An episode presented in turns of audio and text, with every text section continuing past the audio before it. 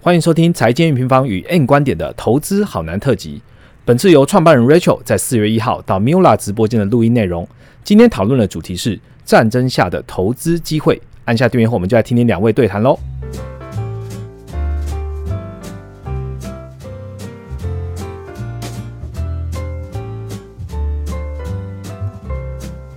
Hello，Hello，大家好，欢迎来到我们今天的投资好难。今天是我们投资好难第九十三集哦，很高兴在每个礼拜五的中午十点十五分哦，跟我们。N 观点的各位观众跟听众朋友，在线上讨论一下这个礼拜的投资话题哦。那今天哎，因为大家现在看到是 YouTube 嘛，那 Podcast 人可能看不到画面，但是今天在我们的录音的地方，我们有两个人，那不是只有我一个人，你看画面就不一样了。那我旁边哎，有一位今天我邀请来的高手哦，是财经 M 平方的创办人 Rachel。那我们请 Rachel 跟大家打声招呼。Hello，大家好，我是 M 平方的 Rachel。Rachel，你要大声一点，你要大声一点，大家才听得清楚。哎，那财经 M 平方呢，是一个台湾非常知名的总经网站。哦，我自己在查总经资讯的时候，每次都跳出他们的网站，所以其实常常用他们的网站了。但是财财经 M 平方其实常常造成我一个很大的困扰，因为很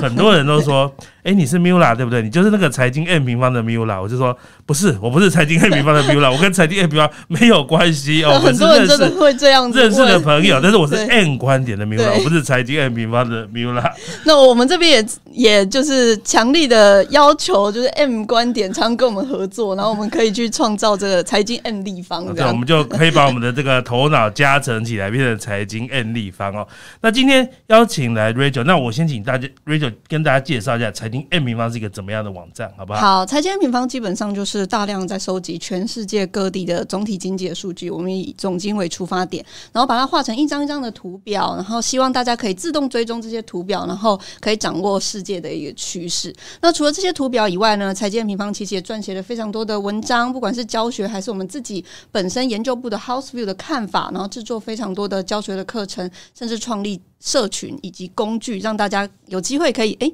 你想到总体经济现在发生了什么事情，你就可以想到财经 M 平方。哦，所以简单来说啦，你现在哈想在网络上查总经数据的话，找财经 M 平方这个网站就对。你知道以前我查这个总经资讯。资总经的经济数据都找那个 trading trading view，哎，不是找那个 trading economics，对嗯，对。然后，但现在都看财经眼平方。谢谢谢谢。他们图画的比较丑，里面图画的比较漂亮。好了，那我们今天找 Rachel 来，我们投资好呢，要来跟大家聊什么呢？我们来聊一些总经的东西嘛。人家是总经网站，我们当然就来聊总经的东西啊。那现在市场上最关心的总经的话题是什么呢？就是俄罗斯打乌克兰还没打完，还在打。虽然和谈也不知道什么时候真的能够和谈完，所以大家都很担心俄乌战争。会对全世界的总经哦，总体的经济跟投资造成怎么样影响？所以，我们今天要聊两个话题，一个是俄乌战争会对总经造成什么影响？第二个是那在这个中间有没有什么投资机会哦？但是呢，在聊总经影响之前，我想先问一个问题，就我自己比较关心的是原物料，嗯，因为我前阵子跟我的观众、听众朋友推荐一个 packet 叫 All In，那 All In 这个 packet 里面的主持人呢，他就说他在前几集就讲说，其实他们他认为哦，接下来会有个很大的粮食危机，嗯，因为俄罗斯、乌克兰都是主要的小麦出产国，对。然后他们现在打这个仗，让乌克兰没有办法播种，没办法在春天对小麦进行播种。再加上俄罗斯是全世界最主要的这个肥料出产国，所以你肥料很出不去，全世界肥料变贵，事实上也会影响农民使用肥料的意愿，也可能造成这个生产没有那么多，对不对？所以。他就很担心说，哎，接下来是不是会出现粮食危机哦？那当然，粮食的价格可能会飙涨。那另外一个大家也都知道嘛，俄罗斯是个能源大国。对。那现在全世界都要制裁俄罗斯了，所以俄罗斯虽然现在石油还是有卖去欧洲了，天然气还是有卖到欧洲，但是大家都很担心说，接下来会不会能源价格也也一直往上飙？所以。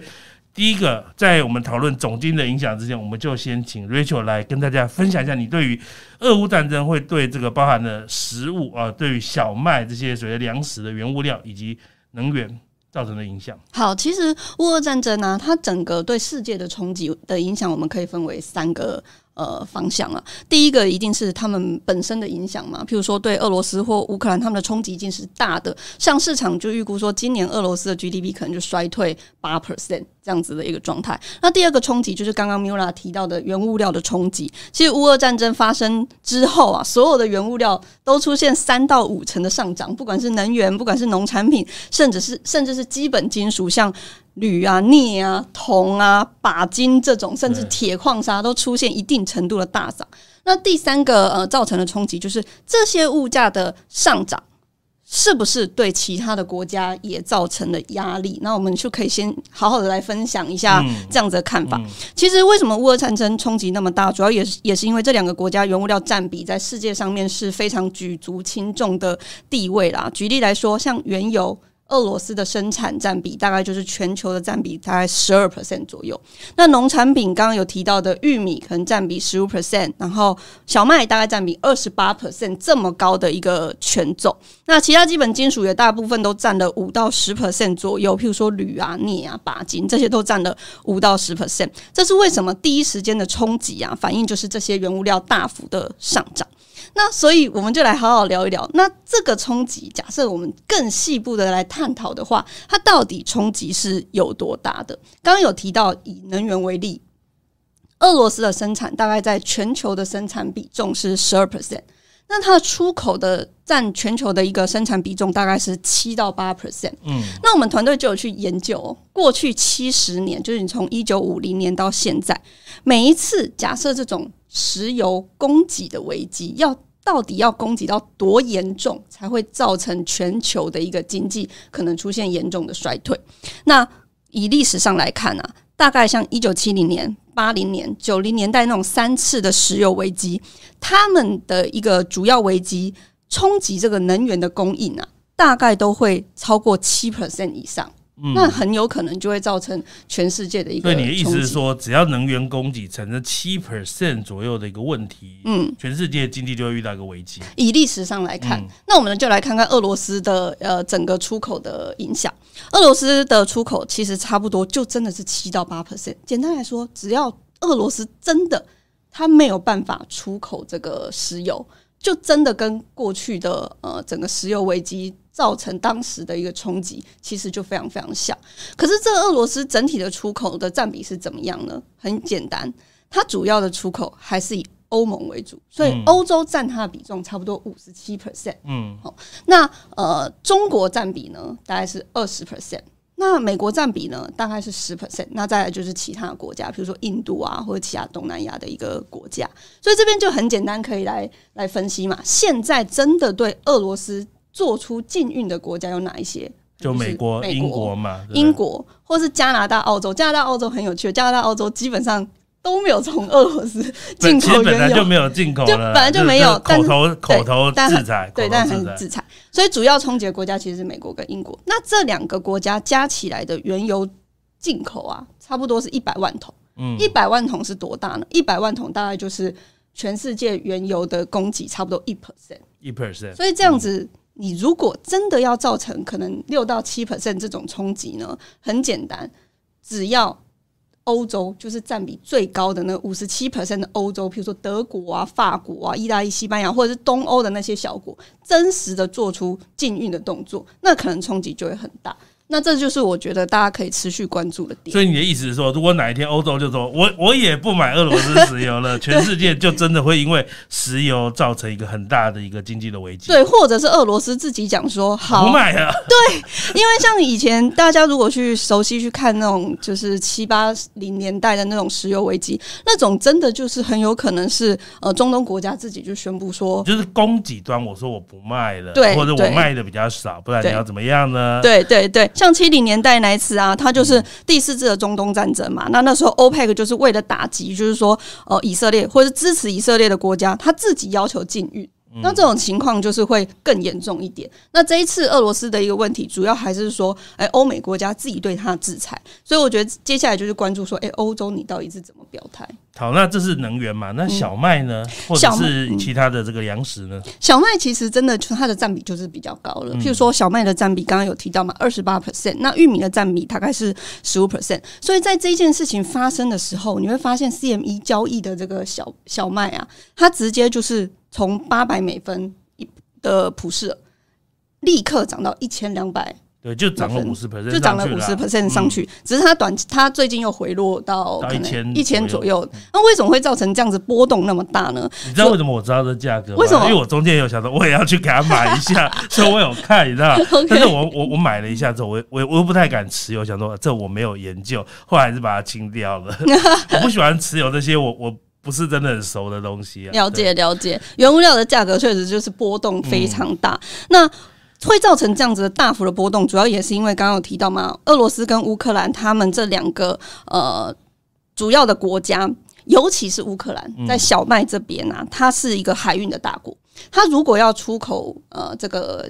小麦，它一定要经过那个黑海两个港口，但是现在那两个港口基本上都关闭了，所以确实也造成粮食的一个不确定的担忧。可是为什么它的小麦整个大涨之后，它要立刻做出回跌的一个动作呢？如果各位有在观察一些农业部的报告，像我们的研究员，他就会非常仔细的去观察说，诶，在乌俄危机之后，这个公布的三月 USDA 美国农业部报告，它到底是怎么看这个小麦的生产？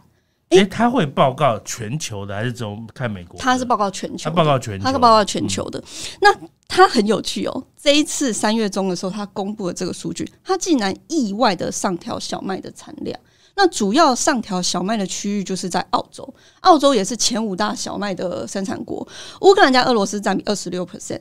澳洲自己它占比也是差不多十五十六 percent 左右的一个产量，所以你会发现，哎，这边好像受到了供给的冲击，那这边马上就是它的产量就创高的一个现象，所以你会发现它的一个呃粮食的波动其实是非常非常剧烈的。那我们。自己在看这个粮食的危机啊，我们就觉得说，哎，确实食物的一个价格也因为这一件事情越来越呃贵了嘛。那我们觉得说，它主要的冲击还是会比较落在是呃一些待开发中的国家。好，为什么会是这样呢？主要也是因为这些新兴市场或者这些待开发中的国家，他们的食物或者是能源消费的占比，占他们的消费总比重还是比较高的。举例来说，可能像印度。或者是像呃巴西，他们整个呃食物再加上能源，可能占他们消费比重就超过五成。可是像美国，它食物再加上能源的占比可能只有二十五 percent。那米兰，你知道台湾是多少吗？台湾哦，台湾应该会比美国高一些吧？台湾差不跟美国差不多，差不多。台湾的食物占比呢，差不多二十四 percent，可是能源占比呢，差不多三 percent。所以在这个情况下，还是没有超过三成。所以我觉得，像这种农粮危机啊，它真的会影响比较大的，还是比较像是就比较开发中的国家啦，非洲啊，或者是也门呐这些比较突尼西亚，在他们的消费里面，食物占比是比较高的。对，为什么会二零一一年会发生那种阿拉伯之春？主要也是因为这些比较待开发中的国家，他们买不到粮食。那他们就会站起来去发动这种战争，所以主要的冲击我觉得比较大，会在这里。所以你的意思是说，你认为对于比较已开发的国家，这些粮食的一个状况不至于造成太大的经济的影响？对，因为他们主要的一个冲击还是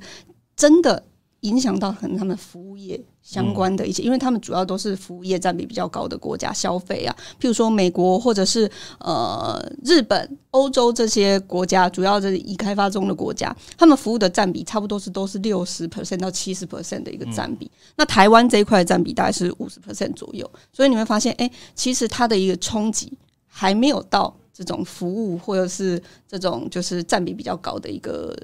的一个区域，嗯，好，那我们聊完原物料了，但是我想大家还是很 care 说，这因为最近不是大家都在担心那个直利率曲线倒挂吗？他想说，哇，好像今年年初的时候，大家都没有说今年经济会很可怕，但是现在大家都很担忧。你去打开媒体啊，唱衰的。都蛮多的哦，连我们 N 观点有些时候也会来来警告一下风险哦。哎，所以我就想想问一下 Rachel，那你现在怎么看今年哦？现在是三月，已经啊，今天四月一号，哎，今天是愚人节，但是我跟你讲，我们今天节目讲的东西都是真的，不是骗人的。OK，好啦，今天是四月一号，那到年底其实还有这个九个月。这九个月，你觉得接下来全球的总体经济哦，特别是好了，我想我们讲全球有点夸张，因为我们其实也不太 care 非洲的总体经济是怎么样，我们是 一般是比较 care 什么美国跟台湾啦，所以你觉得美国跟台湾的这个？今年下半年啊，不是下半年，就是接下来这九个月的经济会怎么走？其实我觉得乌俄的战争哦，它一定会有冲击的。例如说，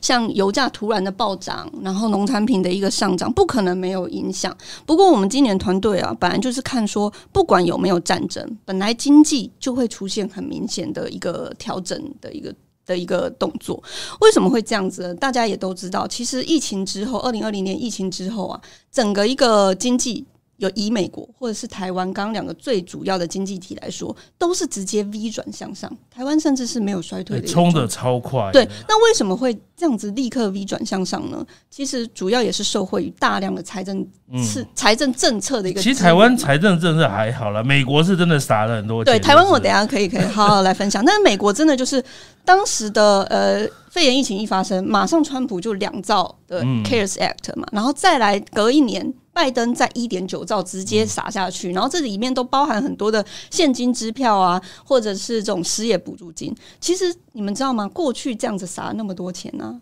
美国人他们平均啊一年拿到的补助啊就超过十万块台币。所以他们拿到这些钱，一定是立刻拿去消费，就拿去花掉了。哎呀，我我最近电脑跑的有点慢了，买一台新的好了。所以商品的一个消费，它其实是出现非常明显的暴涨，而且甚至如果你去看美国排除物价的 PC 商品消费，它是直接创下呃历史的新高，就是。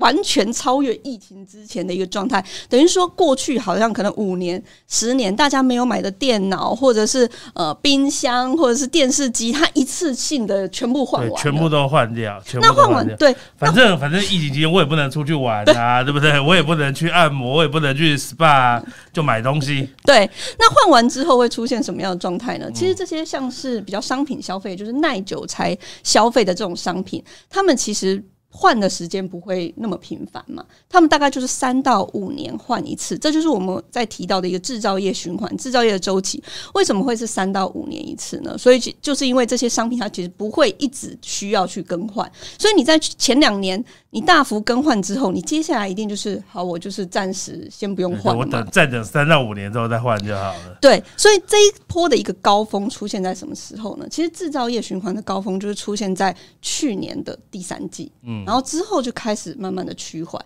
到今年我们觉得从第二季开始就有可能进入到更加趋缓向下周期的一个状态。为什么会有这样子的判断呢？主要也是因为我们判发现呢，美国的一个库存。就是整个终端的库存，其实也开始出现攀升的一个状态。那像这种制造业的周期本身，它就会历经呃三到五年一次的调整。那在调整的时候呢，其实呃我们对经济的成长，它也会从原本的很可能很高速的 GDP 的成长，变成比较趋缓的一个状态。所以我本来就会觉得说，经济在美国这样子的一个情况下，本身它就会进行一个趋缓的一个调整。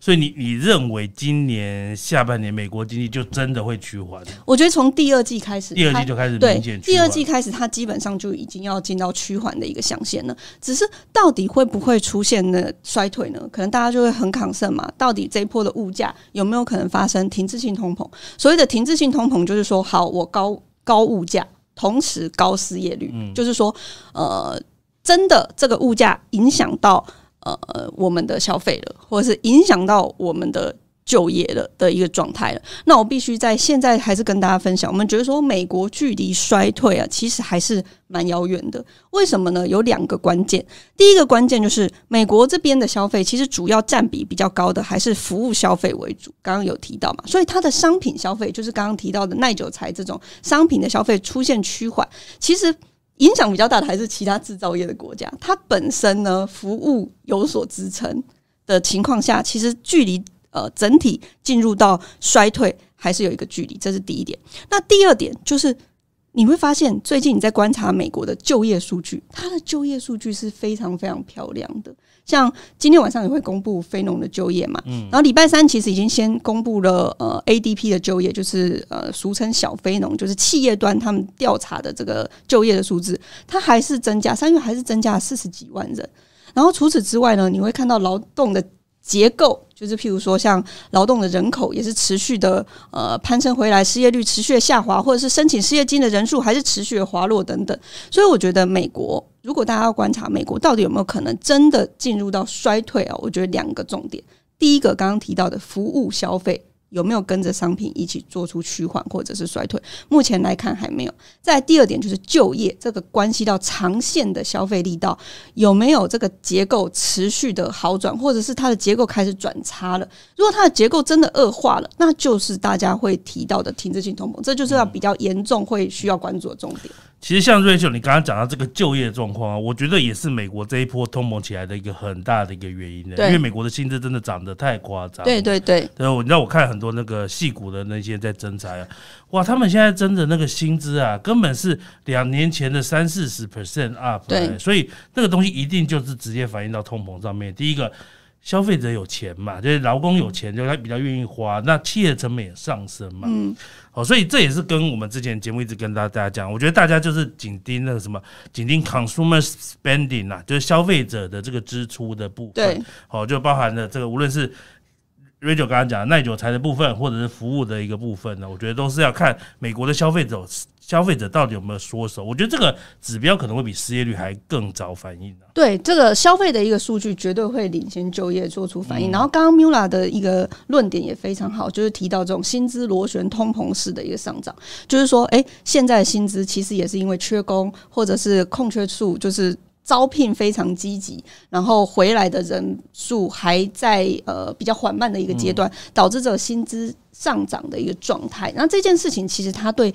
企业也一定会有影响嘛，因为成本上升啊，费用上升了。那但是呢，我觉得最重要的重点还是说，当企业影响了，但费用上升了，那它的营收有没有同步的增加？其实才是这才是重点。如果真的消费影响到了企业营收，企然后同时它的费用也上升，那对。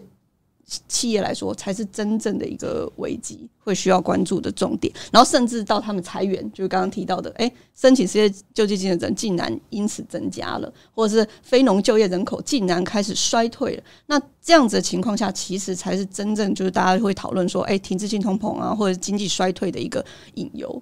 我自己分享一些我我自己的观察了，因为我不像瑞秋，你们是专门研究总经出身的，我是企业出身的，我更喜欢从企业的角度在看这些总经的一个状况哦。那我自己看这个美国这些啊科技公司的为过去这一年的这些人事成本的支出啊，你知道我我我个人认为他们正在发生一个状况，叫做过度雇佣。哦，简单讲，这是我举个例子，我们今天看到一个市场，我举个例子，像两，如果我们回到两年前，那个时候你是像润这样的的的视讯会议公司，你说哇，这个市场很大，线上会议市场很大，所以你说我要找多少研发来做这个东西话，我可能预估我找两百个研发就够，所以你就找两百个研发。对。可是呢，我觉得过去这两年，大家看到大家的所有的企业速度变得很快，因为大家发现这个市场它要抢很快，所以每一家公司它就它原本的评估是要雇两百人的话，他们现在想说我要雇。五百个，我要雇六百个，而且这件事是所有的公司同时在做，也就是说，一个商机本来可能这个市场呃，就就在传统的状况之下，企业当然都会投资新的机会，可是不会像过去这两年这么积极。可是我我我认为，在过去这两年，这些科技公司在做这些东西是非常积极的，而且大家做的东西也都是一样的东西，大家在抢同一个市场，所以有点那时候本来这个市场某个市场，它有三家公司做，三家公司每一家雇佣。各雇佣两百个，总共雇佣六百个。现在在过去这两年，我觉得变成是有十家公司在雇佣，而且每一家要雇佣五百人，所以就从六百人变成五千个人，那个劳力落差很大，所以就造成很大的缺工跟薪资的暴涨。对，可是你知道我很担心这种事情，就是因为我在过去这两集节目，我一直跟我的观众说，我我觉得企业已经出现 overspending 的一个现象，这个其实是一个。非常不好的过度的积极在扩张营运的一个状况的状况，所以一旦未来这个市场有有两种可能，一个是市场没有想象中那么好，大家就要快速裁员；另外一个是某一家很厉害，打败了别家，另外九家就要缩手了。以前是一家打败两家缩手，裁员的只有两家，但现在是一家打败另外九家，就有九家要裁员。所以其实我我个人是还蛮担心的，不过我这种观察比较是从企业角度出发的，所以回归到总经数据上，恐怕不是那么容易观察了，可能可能还是要看就业数字了。对，我觉得您您刚刚提到的这个提醒其实是非常非常好的，就是说过去这这这两年的融景啊，这种科技业其实也不只是科技业，就是这整体的一个呃企业的这个融景啊，它到底有没有可能做出就是这种过度招聘的这件事情？其实它到最后都还是会。反映到相关的数据上面，譬如说，当他真的做出裁员动作的时候，其实我们很快的就会看到这种呃美国的就业数字出出现变化，所以我觉得这这一块可以搭配着数字一起去做佐证。因为我觉得哈，从二零二零年的这个疫情危机。开始，我一直有个感受，我觉得这个感受是，我认为现在的环境跟我们我们上一次遇到金融危机是什么？是二零零八年，对，离那个十二年已经差非常多。我觉得现在的速度比那个时候速度快非常非常的多。嗯，所以你看，本来你记不记得二零二零年三月那时候疫情发生，很多很多专家都认为说啊啊，接下来一定还是会回到复苏嘛，可是一般会认为比较久。没有那么快，它非常快，可是它的速度非常快，一转一个月。那你知道我后来想说，我我我在那个时候我就认为哦，我觉得有很大的差别是，二零零八年的时候，那个时候像 Facebook 啊这些各各样的社群媒体虽然已经存在，可是还没有广泛的进入每个人的生活之中，所以绝大多数的投资人的资讯是比较。缓慢的，要看电视报的。我还记得二零零八年金融海啸那个时候，我正好在国外出差，我就晚上在国外饭店打开 Bloomberg，在看他报道一些专访或什么之类的。所以那个年代不是网络资讯没有那么快，可是现在是很快的，所以这会让所有的速度都变快。对，包含了跌的速度变快，包含了反弹的速度变快。对，企业扩增支出的速度变快。那我觉得会不会让企业开始 reduce 它的支出的时候，开始砍它的支出，是不是也会变快？我觉得是有这可能的。我我我认同您刚刚的说法，所以我觉得其实接下来三季，假设你是在投资上面，你会需要做出呃，我觉得会有三个利空测试啊。然后那三个利空真的测试过了，我觉得股市才会再走到比较稳健的一个步伐。那是哪三个利空测试？我可以跟大家好好的分享一下哦。分别是呃，刚刚提到的。经济的这个利空测试，我刚刚其实有提到，虽然我们觉得说现在美国经济进入到衰退的一个几率，或者是它进入到衰退的这个呃呃这个距离还是蛮遥远的，但是它一定会从原本的高速扩张，然后转向比较是呃趋缓的一个状态。可能说，哎，去年呃我们成长了五六 percent，那今年可能就是大概成长两三 percent。甚至可能不到这样子一个状态，所以这个经济它一定要经过这样子的利空测试，它要去做对焦。而且为什么我们抓到抓在第二季会是非常关键的时间点呢？是因为去年的三月是机器直接往上垫高的时候。为什么呢？去因为去年三月拜登的一点九兆直接撒下来嘛。当拜登一点九兆直接撒下来的时候，其实所有的经济数据的机器都变到非常高。那四月开始就要公布这种三月的经济数据啊，所以我们会发现哦，诶，举例来说，零售销售可能它突然本来从十二 percent 就会立刻掉到只剩三 percent，嗯，或者是四 percent 这种非常明显的这种成长力道的趋缓，我觉得这件事情也会发生在企业上面。哦，因为这种经济数据其实跟企业都都是差不多，你要垫高的机器都是都是差不多类似的，所以在这个情况下面，我觉得第二季会是非常好的观察点，去观察是说，哎，这个趋缓有没有可能像刚刚 Mula 提到的，假设我今年成长真的没有像以前那么高那种双位数成长的时候，我还要不要雇那么多的人？对，我觉得这是会观察第一点，所以经济趋缓，这是你讲的第一个利空测试，对对对，看经济趋缓的状况。对，那第二个利空测试呢是通膨。因为现在大家都在讲说，呃，粮食危机，或者是这种能源大幅的一个上涨的这个状态哦。本来我们觉得说，通膨应该是要在第一季见高，就是今年第一季。可是因为这个乌二又来搅乱，它让我们延长了这件事情的看法，延长了这件事情的看法。那我觉得第二季，我觉得关键的重点其实不只是乌二，对于这种原物料的关键重点。我觉得是什么呢？是美国的油商，它到底能不能开始试出它的产量？因为在疫情之后，其实美国油商是非常非常保守的。那它到底缓步增加了对，缓步增加。它现在整个美国的生产还是差不多一天一千一百七十万桶，今这个昨天的数字，礼拜三的数字、就是一一千一百七十万桶，它距离原本的高点就是疫情之前一千三百万桶，其实还是有非常大的一个差距，而需求呢早就已经创高了。在这个情况下面，本来供需它对于能源价格所造成的压力，就本来就不是只是乌俄自己而已，就是美国的油商这一件事情。那为什么拜登昨天直接就宣布说，哦，那我每天都试出一百万他就要释放很大的战略 一百万桶的同时他也宣布哦，他这是他第一次宣布哦，他是说他希望国会立法增加这种油商闲置联邦土地的租赁成本。好、这是他第一次会做做出这件事，因为你知道拜登他跟川普最大的差别是什么吗？拜登跟川普最大的差别其实是川普大量的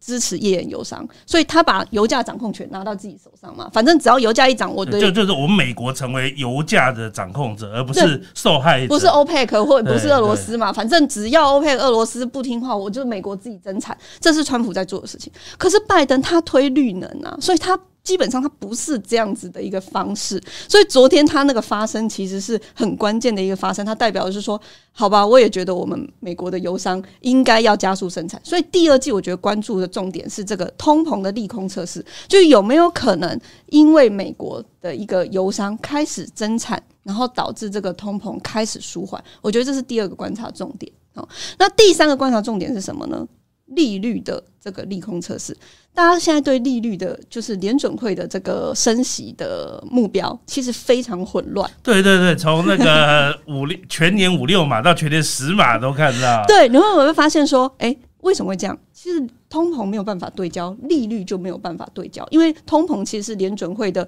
呃目标之一嘛。嗯那所以联准会是怎么样呢？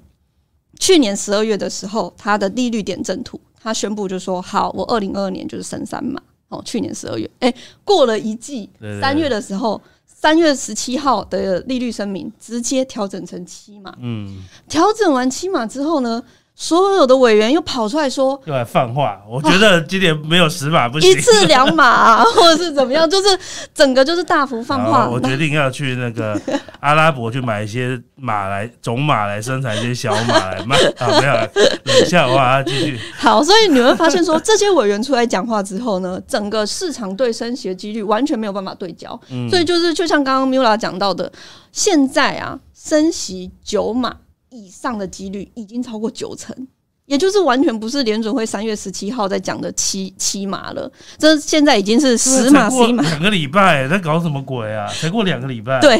就是因为这样子，所以你会发现说，哎、经济没有办法对焦，通膨没有办法对焦，利率也没有办法对焦的情况下，我觉得接下来两季啊，它会走的比较辛苦一点。一直要等到什么样的状况呢？诶，当我们发现说经济很明显，我们看到很趋缓的经济数据的时候，哦，然后诶，利空没有跌，代表说整个一个股市差不多消化完这个利空，然后再来就是通膨假设真的可以见高回落，去修正这个利率，大家对它的预期的一个情况下呢，我觉得那个时候的一个投资啊，会是比较安全，也会是比较长多的一个状态，好这是接下来要关注的。嗯嗯好，谢谢 Rachel 分享这三个观察点哦。但是我们刚讲的都是美国啊，我相信我们的观众也蛮多是关心台湾的。像我自己也反而没那么关心台湾，因为我台股我就是傻傻买，一直买买 ETF，一直放着，我也不太管它。但是我相信有些观众会很在意台湾今年的状况怎么样，所以要不要分享一下你对台湾市场今年的看法？台湾真的比较特别没有啦你知道吗？台湾在经济疫情发生的那一年，就是二零二零年，就是全球最严重，全球都出现衰退的那一年。你知道台湾的 GDP 增长多少吗？我记得还不错，还上调呢，对不对？三点三六 percent，所以全球都衰退，然后台湾真的太过分了，太夸张！台湾人怎么可以这样子呢？哎、不错，幸好我住在台湾。然后，那你知道，就是在成长三点三六 percent 之后，那是二零二零年嘛？二零二一年已经这么高的基期喽。二零二一年台湾的 GDP 增长多少吗？去年应该更好吧？应该更好，四趴，你知道吗？台湾的 GDP 长六点四五天哪，太夸张！你看我就没有在关心台湾的总经数据，超猛的。嗯所以台湾的基本面上啊，基本在这一次的疫情哦，尤其去年是台湾自己疫情最严重的时候，还可以成长六点四五 percent 的因为我们 GDP。的疫情也没有去封工厂啊，我们的 我们的所有的我们的这个竹科什么都正常运作啊。对，所以在经经经济上面，其实基本上完全没有出现衰退。那今年怎么看呢？在连续两年完全就是这种大幅成长底下，我觉得今年成长一定会缓一点啊、嗯，假设你以就是国发会公布的景气对策信号，不知道大家在观察台湾的时候，其实很常看这个景气对策信号嘛。我们觉得说，诶，它可能会从红灯转向黄红灯，现在是黄红灯，那它可能会转向绿灯，但它有没有可能转向黄蓝灯或者是蓝灯呢？我们觉得几率还是比较低的。我觉得两个重点分享给大家，第一个就是外需，刚刚您有提到嘛，工厂都没有呃没有休工，没有修工？那没有修工，主要就还是出口到国外啊。台湾的 GDP 里面有六十 percent 到七十 percent 都是出口，所以在这个情况下面，台湾其实出口的一个成长还是蛮稳健的。尤其过去五年，台湾的运气很好。二零一八年的时候，中美贸易战就我们，就谢谢川普打了贸易战，让很多台商都回来台湾了。很多台商回来，然后电子资通的一个成长大幅的一个、一个暴增，然后台湾的 GDP 里面的资本支出，就投资的项目都是十 percent 以上的成长。那这件事情发生之后呢，又在二零二零年发生的肺炎疫情，疫情，所以 work from home 或者是疫情 remote 大家又要买电子产品，又要对。靠台湾了，又要靠台积电来生产晶片了。对，像伺服器这些的一一些需求等等都非常强劲，其实也是过去五年啊，台湾为什么可以这么强的原因我们。国运不错了。对国运。那今年我觉得这个出口呢，到底有没有可能出现趋缓？我我的答案是有，因为刚刚提到的商品的消费，商品的消费的循环三到五年一次。其实今年的台湾出口理应要在年中之后，六月之后。会出现比较明显的一个缓和或者是趋缓，但有没有可能出现到衰退呢？目前其实还看不到。我们觉得它的一个趋缓幅度大概会从原本的二十几 percent 的成长，滑落到大概的五 percent 到十 percent 左右的这个成长。哦，那主要的依据的项目还是因为说，譬如说占出口比重最高的像台积电，它的一个整体的一个法说，它还是会觉得说，今年的整体他们的营收可能还是会有二十 percent 左右的一个增长。那除此之外呢，内需其实去年也是面对比较低的基期嘛，所以整体而言，大家会觉得说，不管是内需。还是外需，今年都还是可以有可能四五 percent 甚至五六 percent 这样子的一个成长，所以台湾我觉得长期而言，在经济体制上还是比较不用担心。那台湾今年要担心什么呢？我必须说，台湾还是有需要担心的地方，是刚刚提到这种制造业周期往下的一个情况，我们需要慎选产业。我们如果去看整个一个终端的库存，我们团队其实有去拆那终端的库存，你会发现终端库存的分歧非常非常大。哦，什么样的商品库存高呢？电视、嗯，电脑、手机、记忆体这些的库存，其实因为之前全部换过一轮了嘛，所以它的库存其实是很高的。那这些就是三 C 消费品类的库存其实都还蛮高的，或者是家电等等的，嗯家电那那这些其实大家就要开始留意喽。如果你手上的一个一些持股跟这些商品做做这些商品有关，可能你就要面临到它今年有可能下修它的获利或者营收的状态。那什么库存是低的呢？哦，汽车。伺服器这种相关的半导体，因为之前长短料的一个因素嘛，所以它像汽车，因为，你知道汽车美国的库存是多低吗？它现在美国的车厂的那他们都没办法买到新车，都只好买二手车了。二手车才会通膨才会弄那么高，因为没有新车，好吧？任何车厂新车啊，对不起啊，我们你可以定啦，定了，但是什么时候出货我不知道啊。他的车只有零点一七个月，嗯也就是说它几乎零库存。嗯那这个情况下面，只要它的一个呃呃的的这个原料啊可以补齐，让它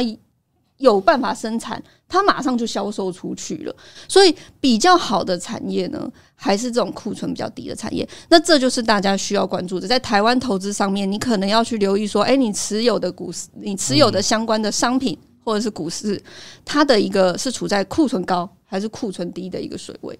所以其实按照 Rachel 你的说法，就是有点类似说，在至少在过去半年哦，整个全球的这个通膨算是被整个供应链的一个混乱打乱的这个问题，其实看起来要解决了，对不对？对，其实它慢慢的像因今年为之前抢到料的，现在已经没不不能再生产，因为它库存已经太高了，所以它就不会再去抢这些料了，没错它就会没错 release 出来了。没错，没错。嗯所以我们觉得今年啊，基本上在接下来两季，它一定会历经这种供应链的调整。那我们觉得今年的供应链啊，它基本上上半年会边际缓解。所谓边际缓解呢，就是说它还是吃紧。只是它吃紧的严重程度不会像去年下半年这么严重。你去看航运的价格，其实它就是在高档震荡，它并没有出现这种很明显的再往上的一个状态。所以上半年我们觉得会有机会边际缓解，那下半年呢，我们觉得会是一个真正去做出缓解的一个动作了。那因为其实整体的一个供应链的这种冲击也差不多，应该要在呃历史的经验差不多一两年之后，它要开始去舒差不缓这样的结。结束这个供应链问题。对，那只要这供应链一缓解，其实全部的一个产业它会再洗一轮。嗯哦，库存高的它就是消耗库存，那库存低的开始恢复库存的一个状态，然后一路到这整体的一个供应链做出比较明显的修正调整之后呢，它才会走向比较健康的过去的那种循环。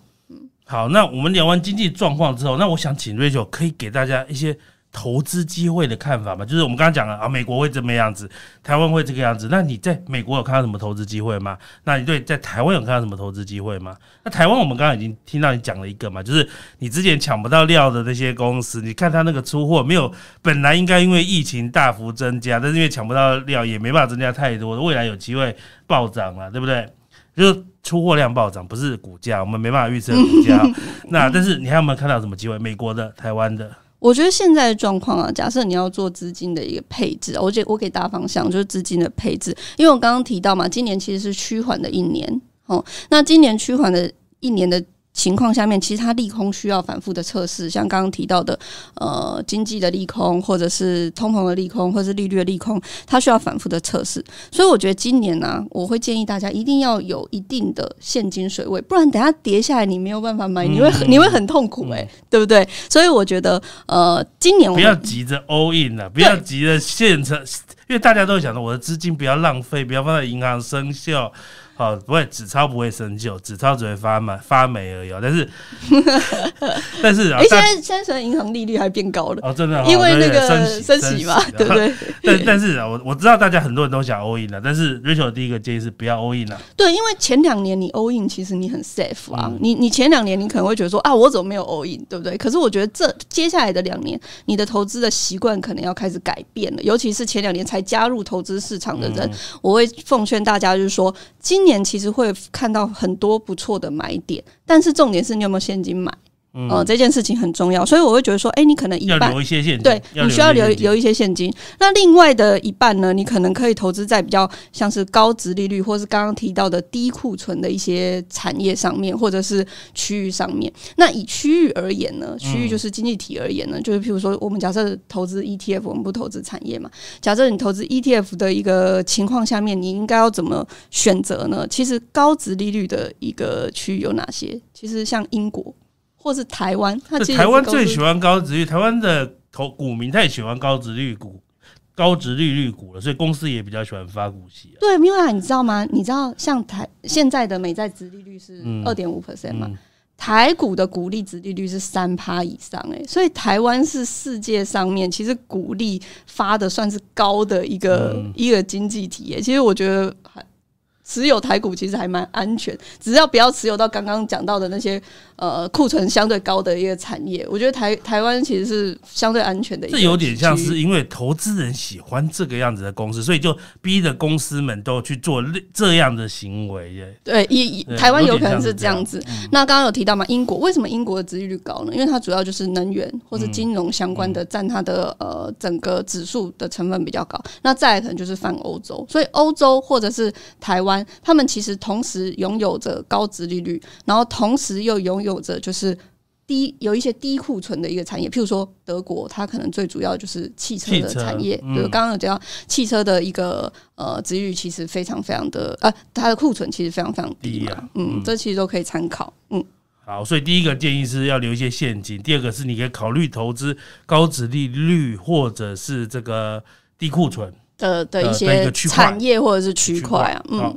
好，那我们聊完这个台湾、美国的经济看法跟一些投资机会之后，我们接下来既然有机会邀请到 Rachel，我们今天就来请他跟大家分享一下他自己怎么做投资好了，因为大家应该会很好奇说，哎、你研究了这么多总金，那你是不是有个神奇的总金公式？用这个神奇总金公式来说，我我今天就要投这些市场，然后呢，哇，接下来这些市场不好了，我们就要投什么？所以今天就请 Rachel 来跟大家分享你是怎么做投资的。我自己的投资啊，因为我自己的投资经验，我以前也是呃比较偏向是台股的研究分析人员嘛，就我过去的经验是二零零七年那那个时候我就进到市场了。那那时候的投资区域其实就是也会比较偏向是台湾，然后之后呢，我自己开始。大量的研究总体经济，然后甚至创立财经平方之后，我发现我自己会比较偏向就是呃美国或者是 ETF 美股或者是 ETF 搭配 ETF 这样子的投资，所以我投资的标的其实着主要着重就是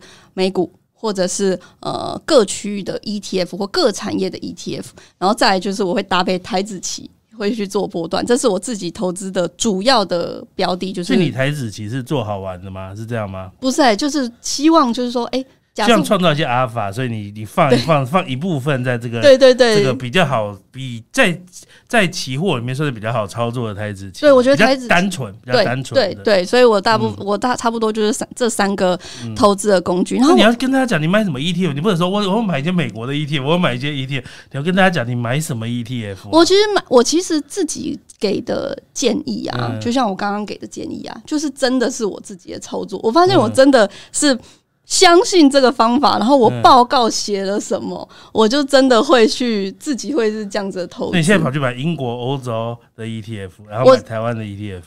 还有美国的一些个股啦，嗯就是我自己还是还有还是有存在蛮多蛮多的美国的个股，嗯主要的原因也是因为美国，我觉得它主要还是走在一个生产力创新比较强的一个国家嘛，然后在我们的四象限里面去算出说。到趋缓这个相间，其实美股的投资胜率还是相对就是比较高的一个状态，所以我自己的投资方式，其实我就是会去确认这个循环的一个位阶，然后确认说，诶，哪一些趋势产业可能在这个循环的位阶上面，然后不断的去用数据去做佐证。我自己的投资方式是这样。那刚刚提到的四象限是这样子，就是说我们会把景气循环分为四个象限，就四个位阶嘛，扩张、趋缓、衰退、复苏这四个象限。那我们量化团队其实也会去运算、啊，我们会运算说，诶，复苏的期间可能就是像肺炎疫情之后到去年的上半年。这个复苏期间呢，每一次历史啊，过去三四十年的循环，只要走到这复苏期间，就是百花齐放。哦，因为为什么呢？因为这个时候是呃成长刚要开始，然后又非常宽松，所以在这个情况下面，你会发现啊，你涨什你买什么涨什么，然后个股轮动、各产业轮动，就是一直这样子轮嘛。所以基本上在复苏期间的时候，我觉得它基基本上我会建议大家就是加大杠杆。那我自己也是这样子，就是在那一段期间，我就是会很明显的加大杠杆，然后去做相关的各产业的一个调配。那到了去年的年中之后，它就进到扩张象限。扩张象限的一个的一个呃特征是什么？就是好，你高成长。你成长还是很高，可是你伴随高通膨哦。那高通膨的情况下面，可能有一些央行就会开始转变动作，所以在扩张象限的时候，它胜率会比那个呃这个复苏象限低，低一点点，嗯但是在这个时候，我觉得都还是百分之百持股是很 OK 的，只是你杠杆自己调整嘛。那那个时候你会去看说，诶，那那个时候哪一些产业比较好？譬如说，诶，走制造业循环啊，那我可能就是新兴市场配多一点啊，或者是诶，那走譬如说生产力的一个状态啊，那可能美股配多一点啊，等等，在扩张时期会用这样子的方式调整。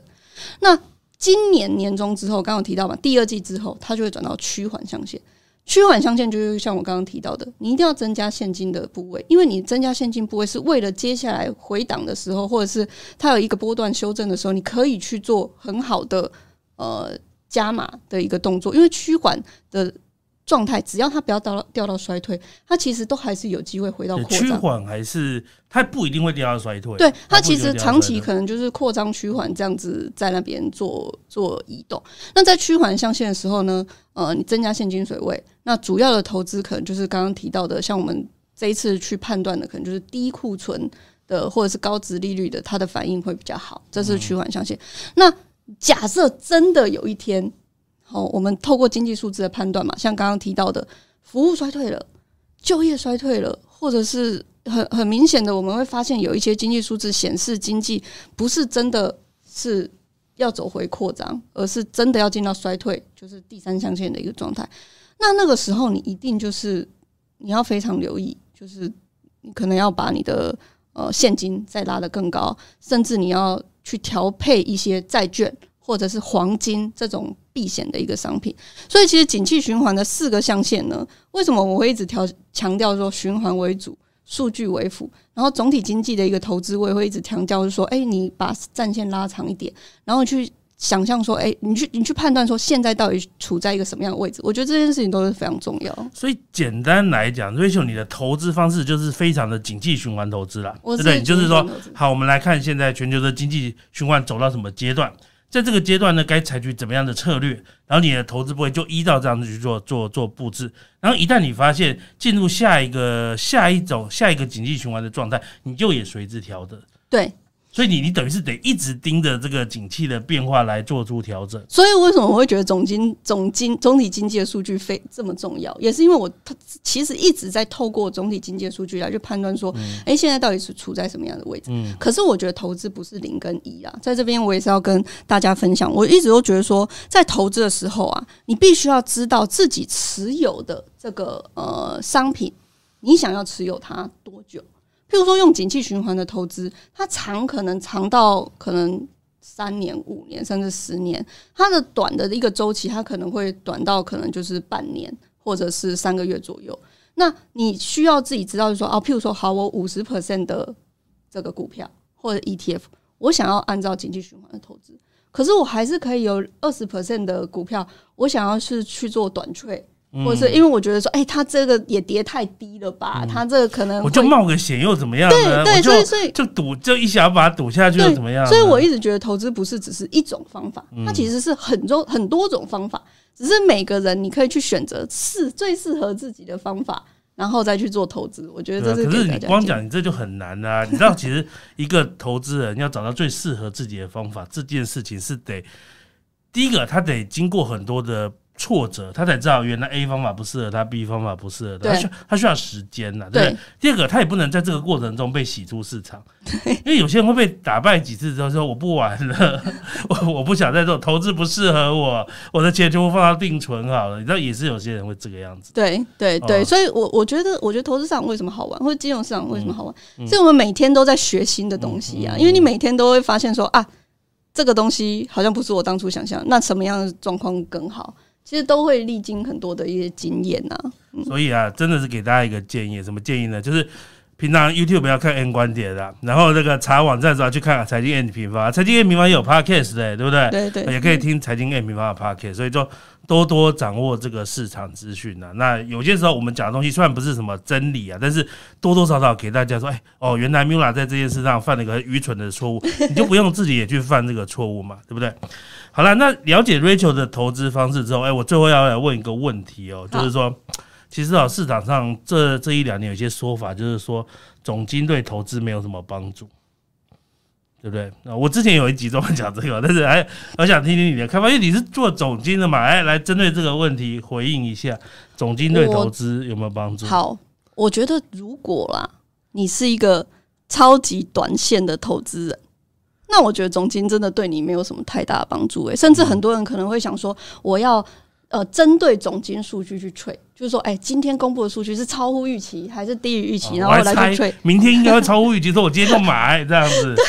对但是你应该会亏我觉。得，我觉得总金数据不是拿来 trade 的。嗯哦，它不是拿来交易的，总金数据是拿来去判断确认你原本看的趋势改变了没，这是总金数据的一个用意。所以我会觉得说，假设你是超级短期的投资人，你也不要想要看总体经济或的数据去运用这样子来去做操作。所以短期短线的投资人，我觉得总金数据其实不太需要看，嗯，就是对你的帮助不大。但是你如果求的是你比较喜欢比较稳定的投资。哦，然后一次可以赚一个波段，什么赚波段呢？就是说，哎，我可能放个可能三个月、六个月，甚至一年，然后我希望赚个二二十 percent、三十 percent，甚至五十 percent 左右的这种呃比较明显的报酬，或者是比较波段的报酬，然后一年大概交易个三五次左右，那我觉得总体经济的一个帮助就会非常非常大。我常常在讲看长了，看长一点呢，看长一点，其实也是说总体经济它本来它趋势一旦形成。它其实不太容易去反转，那它趋势一旦形成，它的一个报酬就会是非常稳健，而且是比较漂亮的那种，一次可能三十 percent、五十 percent 甚至一倍的这种报酬。所以我会觉得说，大家在看总金的时候，你的战线要拉长，这是我给大家第一个呃观念。那第二个观念，我会开始分享总金的好处了啦，就是说，其实像大家在投资总体金。在在用总金投资的时候，你就可以不用只局限在台股嘛？那是因为台股这两三年表现的非常非常好，台股真的很厉害。对，可是我我这两年我你知道我，因为我美股的部位都放到八成左右，台股就一两成。我这两年就有点后悔，到我。台股应该多放一点 的，对。但是如果有一天台股不是这么 outperform 的情况下面的时候，你有没有可能把你的资金去配置在其他的区域，或者是其他的呃商品？其他的商品，我觉得是有机会的。哎，那总体经济最大好处就是让你可以去看懂全世界的股汇在原物料。我举个例来说，可能跟澳币最有关的是铁矿砂，跟铁矿砂最有关的可能是中国的房地产的一个状态。哦，或者是中国的呃，它的港口的库存，那跟原油最有关的可能是美国 EI 的呃整个存货，跟美股最有关的可能是美国的就业长线拉长来看，嗯，哦，或者是跟黄豆最有关的是黄豆的一个巴西的存货销售比等等的，所以我会觉得说，在总金的一个应用上面，会让你不是只是投资。嗯，某局限在某一个区域，而是全世界的股会在原物料。那这是我觉得总金投资的好处。嗯，那在我觉得总金投资的第三个好处，为什么总体经济重要呢？是因为我觉得总金是有机会帮助你在循环底下抓到说，哎，风险可能会来临的时刻。为什么会感受这么深？主要原因也是因为我二零零七年进到这个市场嘛，去担任呃总金的这个研究。然后那时候再看美国的房地产，真的可以从循环里面，就十八年一次的循环里面，你会看到美国房地产真的出现危险了。在二零零八年，然后回推十八年，一九九零年代初代风暴嘛，一样你会发现说，哎，其实它是有机会透过一些数据，那时候的房贷违约率已经很明显的攀升了啊，或者是一些呃房市的库存也是很明显的攀升，所以在那个情况下面，其实你是有机会去掌握这个。风险来临的时刻，这种财富重分配的时刻，那二零零八年之后呢？你会发现，哎，二零一二年的欧债风暴，你又看到了一次，就是这种呃经济的往下的一个趋势。再到一五年的新兴市场风暴啊，或者是现在我们都会提醒，是说接下来因为经济要做趋缓，所以这个波动一定会加大。那你是不是要增加你的呃现金，等待买点？的一个增加抗抗风险、抗波动的能力。对，所以，我我会觉得说，总金好处其实我我自己看还是蛮多。那为什么总金大家会觉得说好像很难、很杂？我觉得那个关键在于说，你能不能找到总金的跟投资的连接？像我刚刚提到的嘛，很多的商品其实它都有相对应的总金的数据，或者是在大循环底下。现在到底落在一个景气循环的哪一个位阶？这些都是可以运用总金数据去帮助你的，这也是我们一直在做的事情。好，所以 Rachel 帮总金讲话，大家听到了。那总金的不太适合那种很短线的交易了。你如果是那种 trading，你说我今天买三天之后涨跌，还是下个礼拜什么？总金对你的帮助可能很小哦。可是你对看长线以及抗风险方面，总金其实都有它的价值。像我自己也是。很利用总金的一些数据来让我知道，我说我说现在市场风险多少，我要如何保护我自己的一个部位哦。那诶，我我想岔题问一个题目哦，那就是我们今天原本的访纲上面没有的问题哦。我们今天这是临时岔题的，我想请问一下，就是说那个诶 r a c h e l 你对加密货币的看法怎么样？我觉得加密货币它基本上它就是在经历就是一个市场上面最初期的嗯非常显著的一个波动，嗯但是我觉得它是一个应用。那我反而更在意的就是说，这种应用啊，或者是类似像这种区块链的应用，它有没有可能会是呃真的实现的一个状况？我觉得这件事情还是在观察。可是我最近在看美国的非常多的一个讨论，甚至他们政府自己的在讨论啊，他们针对这种区块链上面的应用，其实他们开始慢慢的接受。嗯这也是为什么他们会开始开放很多像美元持有美元当储备的这种稳定币的一个应用，它会慢慢的被发生。这一件事情，我觉得也是很值得关注的重点呢、那其实很多人会讲说，因为这一次的乌俄危机嘛，那美元的地位到底是怎么样？会不会有其他的货币被取呃取代美元啊，或者是或者是什么的？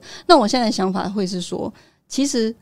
重点还是相关的应用。我们现在看到的区块链的上面的主要的应用嘛，开始我们从去年会发现，譬如说 NFT，或者是像 Web 三这种，就是慢慢延伸出来的应用。那我们会需要更多的这种佐证啊，你才会发现说这个应用其实是真实是被接受的。我我现在的看法是这样子。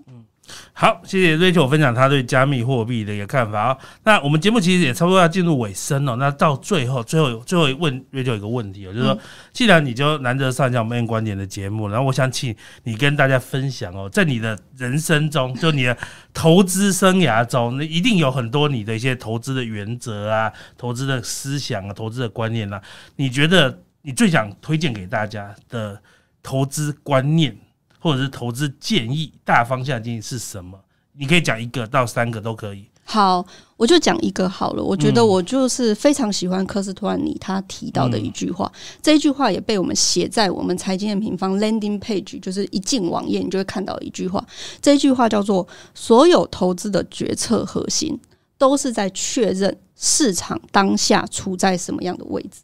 你会发现说，科斯托兰尼他不是叫你去预测，它也不是叫你去猜说接下来的股价是涨还是跌。它是叫你确认现在是什么样的状态。哦，因为我会觉得说，未来本来就是一个几率，它本来就不是一个既定的事事项嘛。所以，当你假设能够确认说，诶，我现在处在什么样的位置，哦，它其实是可以帮助你提升你对于未来判断正确方向的几率。而且当你知道你现在处在什么样的位置，你就可以有机会去。判断说，诶，过去有没有发生类似的事情啊？然后过去发生类似的事情的时候，可能造成的状况是怎么样啊？那现在的状况跟过去有什么样的不同啊？那现在要关注的指标是什么样的指标呢？所以，当你知道，当你确认当下处在什么样的位置的时候，你就有机会自己判断，甚至你就有机会自己去做决策，而不是听老师或者是专家讲。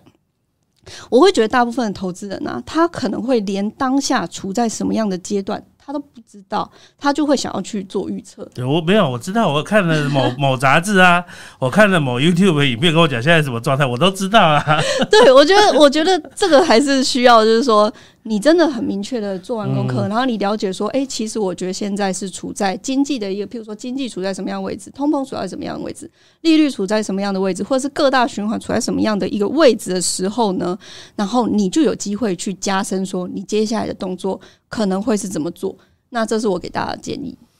好，那我觉得是很好的建议，也就是科斯托兰尼所说的，你所有的投资交易的机会都是先重点是先确认你现在你看的那个东西现在处在什么样的位置，你对 trade 的是原物料，原物料现在处于什么位置？你想投资一家公司，这间公司处于怎么样的位置？好，你想投资的是货币，投资的是加密货币，它处在怎么样的位置？对哦，那哎、真的是很棒的建议啊，我也是这边很受用哦。好，那我们今天投资好像九十三集就到这边了。那今天因为是专访节目，我们就没有要念我们的 p o c k e t 上留言了。喜欢的我们就下 下一下一次我们再来再来到。好，那我们今天节目就到这边了，那我们就请 Rachel 跟大家说声拜拜了，拜拜，大家拜拜。